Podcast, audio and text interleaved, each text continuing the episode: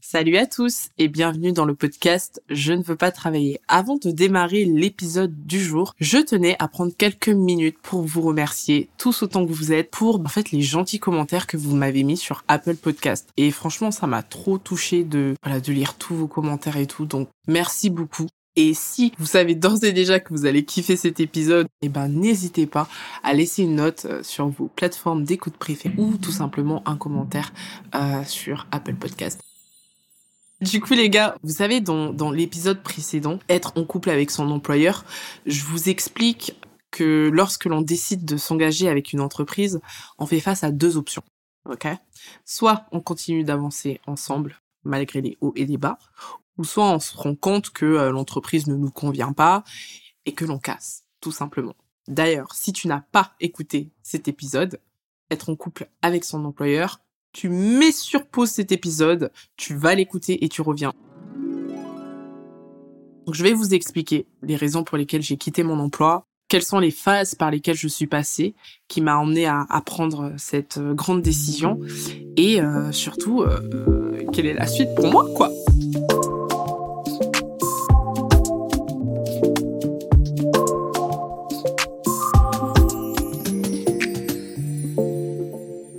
Vrai de vrai, quand j'y réfléchi, je pense que je l'ai su assez rapidement. Je l'ai su même quand j'étais encore en études, tu vois. Mais vu que c'est la seule voie qu'on t'apprend à l'école, bah, même si tu te dis, hm, vas-y, c'est un peu chelou et tout, tu te dis, ah, ça va me passer. Et du coup, quand j'étais en entreprise, je me suis jamais sentie investie à 100%. Alors, je pense qu'il y a cette idée de se dire, bah, de toute façon, c'est pas l'entreprise de ton père, tu vois. Mais vraiment, j'avais un tel détachement qu'il y a un moment donné, je me suis dit, mais est-ce que je suis pas une mauvaise salariée, en fait? Parce que je sentais que j'avais envie de donner plus, mais j'y arrivais pas, en fait. Je voyais pas l'intérêt de donner plus, tu vois. J'ai du mal à l'expliquer parce que j'ai du mal à dire exactement ce que je ressentais exactement, mais c'était juste que j'avais l'impression de pas fit. Pas fit dans l'équipe, pas fit.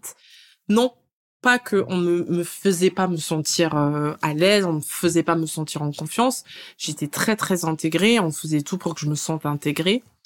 Mais j'avais toujours l'impression d'être en décalage, en décalage avec mes collègues, en décalage avec mon équipe, d'être là parce qu'il fallait être là.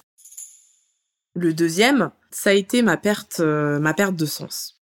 En fait, c'est un peu ce que j'expliquais un peu plus tôt, dans le sens où tu peux être amené à exercer un métier qui te plaît, que tu as choisi, euh, dans une entreprise que tu as choisi. Et pourtant, il va y avoir un moment donné où tu vas te lever tous les matins en te disant Oh non, encore. Je n'ai à aucun moment remis en cause le fait que j'aimais vraiment ma profession. Par contre, ce que je trouvais inquiétant, c'est de me dire, malgré mon amour pour ma profession, je n'y trouve pas de sens there's something wrong there.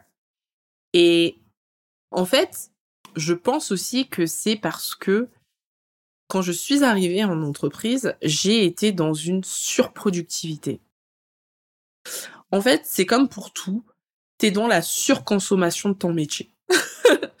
C'est-à-dire que moi, en tout cas, et surtout dans l'aspect communication où on est là pour vendre, euh, je le dis souvent, on communique pas pour communiquer, on communique pour vendre quelque chose, euh, j'avais juste l'impression de de produire en masse pour générer de l'argent. Et au final je perdais un peu la valeur de ce que je faisais je perdais peut-être l'utilité de ce que je faisais. Peut-être qu'à un moment donné il y a eu ce moment où j'étais plus forcément alignée avec mon métier et où je me suis dit mais en fait j'ai pas l'impression que ce que je fais fait la différence en fait. J'ai juste l'impression de remplir une caisse euh, de billets à partir du moment où j'ai perdu où j'ai perdu du sens dans ce que je faisais, dans ce que je produisais, j'ai senti que l'investissement n'était plus le même. Et du coup, qui dit manque d'investissement dit on perd en rigueur, dit on perd en prise d'initiative. Et du coup, en fait, j'avais juste l'impression d'être un robot qui savait faire quelque chose de bien, qui le reproduisait. Et, et ça, ça a été fatal pour moi ça a été vraiment fatal cette perte de sens dans ma profession parce que ça a complètement mis à zéro euh, ma créativité, ma productivité, tu vois. Et du coup, ça se ressentait, ça se ressentait dans la qualité de, dans la qualité de ce que je délivrais, etc., etc. Ensuite, je dirais mon rapport aux autres. Waouh, ce point-là, my goodness. Comment mon rapport aux autres, il a changé? Moi, je vais vous dire un truc. Dans ma dernière entreprise, j'avais rien à redire. Franchement, hein, il y a des entreprises qui sont problématiques et tout. Mais là, faut bien reconnaître que c'était moi qui étais chelou. La vérité, moi-même, je me trouvais bizarre en fait. Parce que quand t'es plus connecté à toi-même, quand t'es plus aligné, quand tu trouves plus de sens dans ce que tu fais, quand euh, tu te sens en marge, en marge d'un système dans lequel tu dois feindre et que tu te forces mais que tu sens que c'est pas fluide, eh ben en fait tu perds une partie de toi au final parce que tu essaies d'être d'être quelqu'un que tu n'es pas. Sauf que quand tu n'arrives même plus à faire semblant, c'est que tu arrives à un point de, de non-retour. C'est vraiment l'idée de, il est arrivé un moment où j'ai su que ça allait être la fin pour moi dans le salariat, quand je n'arrivais même plus à tenir mon masque social. Tu sais, on a tous ce masque social où on est là, on rigole, on sourit avec nos collègues, même si leurs blagues sont pas drôles.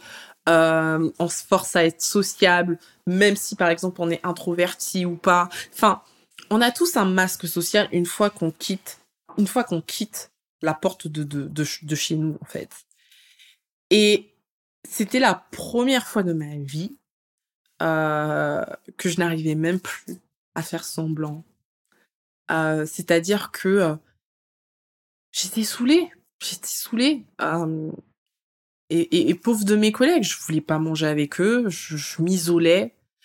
j'avais pas envie de me de de, de, de me révéler, j'avais pas envie qu'ils connaissent ma personnalité et pour être honnête, ça m'intéressait pas de connaître la, leur non plus parce que en vrai, j'avais des problématiques beaucoup plus grandes qui étaient que bah j'étais pas heureuse, j'étais très malheureuse et que euh, je me sentais piégée dans, dans, dans ce système. Et, et je me disais, mais tout le monde n'est pas heureux, mais tout le monde fait avec. Donc pourquoi tout le monde arrive à faire avec et pas moi? Et c'est ça en fait qui me pesait énormément parce que j'aurais vraiment voulu montrer euh, qui j'étais réellement, montrer ma personnalité comme je vous la montre, comme vous l'entendez, parce que je suis quelqu'un de très solaire, je suis quelqu'un genre de très good vibes. Et en fait, toute cette good vibes, elle s'est éteinte. Et au final, ça emmène, dernier point qui a été mon déclic, c'est qu'en fait, j'avais l'impression de subir ma vie. Je sais que ça, ça va résonner en beaucoup d'entre vous, mais j'avais l'impression d'être spectatrice de ma propre vie. Et ça, c'était trop dur pour moi. Et moi, je voulais juste me réapproprier ma vie, en fait. Je, je voulais juste sentir que j'étais au contrôle de ma vie, que j'étais actrice de ma vie. Et j'avais l'impression que vouloir ça, c'était trop demandé que c'était un truc de ouf ce que je demandais, tu vois. Et j'avais l'impression qu'en ayant signé pour un travail, pour avoir un salaire tous les mois, je renonçais un peu entre guillemets à cette liberté. Et des fois, je me pose souvent la question, est-ce que si j'avais été mieux payée, est-ce que je serais restée? Parce qu'il y a aussi la question du salaire dans tout ça. Pour moi, la meilleure manière de faire renoncer un candidat, c'est de ne pas le payer à sa juste valeur. Et c'est vrai que des fois, je me dis souvent, si déjà j'avais été satisfaite du salaire qu'on m'avait donné, peut-être que je serais restée plus longtemps, mais on n'aurait pas pu m'acheter pour autant. Je sais qu'à un moment donné, je serais partie. Et finalement, bah, je remercie mes, employeurs de, bah, de pas m'avoir forcément donné un salaire très attractif parce que ça m'a permis de partir beaucoup plus facilement. Tu vois? Euh, parce que at the end of the day, tu te dis, ça me retient pas en fait. Donc, on a fait le tour de mes déclics. Et du coup, bah, suite au déclic, il y a eu bah ma prise de décision. C'était dur. Déjà, il faut savoir que aucune prise de décision, aucune prise de risque n'est sans sacrifice. Et ça, je voulais vraiment vous le dire parce que dès le moment où j'ai juste fait la succession de tous ces déclics-là et où je me suis dit, il n'y a pas de retour en arrière. Je savais déjà que j'abandonnais quelque chose derrière moi. Je savais déjà qu'il y avait certains avantages, certains privilèges auxquels j'allais devoir renoncer. Et la grande question, c'était de me dire, est-ce que je suis prête à renoncer à ça? Vous voyez? Beaucoup de gens sont pas prêts à renoncer aux avantages salariaux qu'ils ont, au confort, à la sécurité de l'emploi. Et donc, du coup, bah, finalement, c'est ce qui les retient dans leur taf. Moi, en l'occurrence, j'avais comme fait le deuil de ça. Et donc, du coup, le fait de ne plus l'avoir, peut-être aussi parce que j'ai pas fait carrière hyper longtemps aussi dans, l'entreprise, mais j'étais prête à faire des sacrifices. Ensuite, ce qui m'a permis, moi, en tout cas, dans mon processus de prendre les meilleures décisions, c'était de me connaître. La faculté de se connaître te permet de prendre les meilleures décisions pour toi-même. Enfin, et je vais pas vous mentir, la confiance en soi et le courage. Il en faut du courage pour euh, poursuivre ses aspirations, pour être à l'écoute de soi-même, pour taire en fait toutes ces, ces, ces, ces voix euh, parasites euh, qui te font douter, qui te font peur. Et en réalité, euh, des fois, on me dit, on me dit souvent, mais meuf, t'as été trop courageuse et tout, de tout quitter du jour au lendemain pour te lancer à ton compte. Et en fait, j'avais envie de leur dire, je sais pas si c'est du courage, puisque pour moi, en fait, c'était une évidence. Lorsque j'ai décidé de quitter mon emploi pour créer mon propre emploi. Je n'ai pas vu ça comme du courage parce que pour moi, j'avais la certitude que j'allais réussir.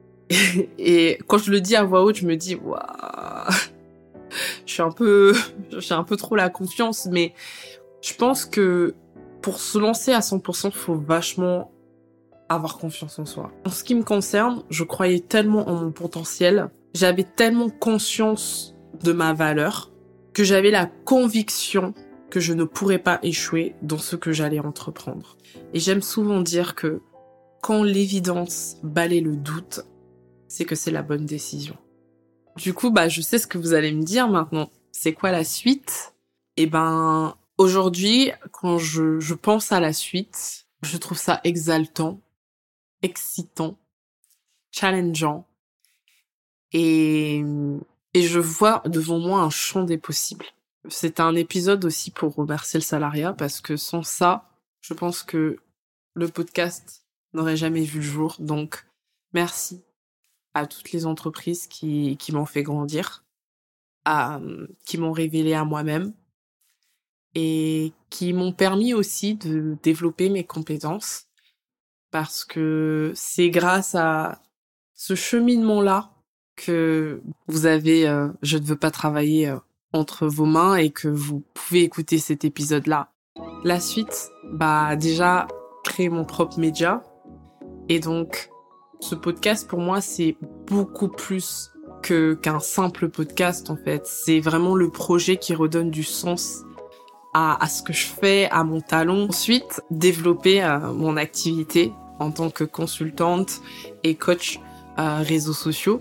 J'adore la communication et je suis passée par beaucoup de services de communication avant de me lancer à mon compte et j'ai pu apprendre des plus grands.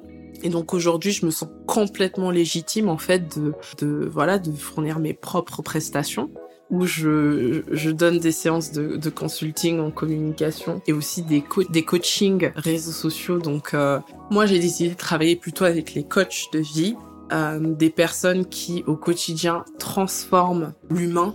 Je suis sensible à ça. Je sais qu'à travers mon podcast déjà je le fais. Il y a beaucoup de gens qui que ça aide et en fait moi aujourd'hui j'ai envie de d'apporter mon expertise à des experts, des entrepreneurs, des thérapeutes, des diététiciennes, des coachs de vie, des coachs professionnels, en fait toutes les personnes qui contribuent à construire l'humain, qui contribuent à son développement, à sa transformation.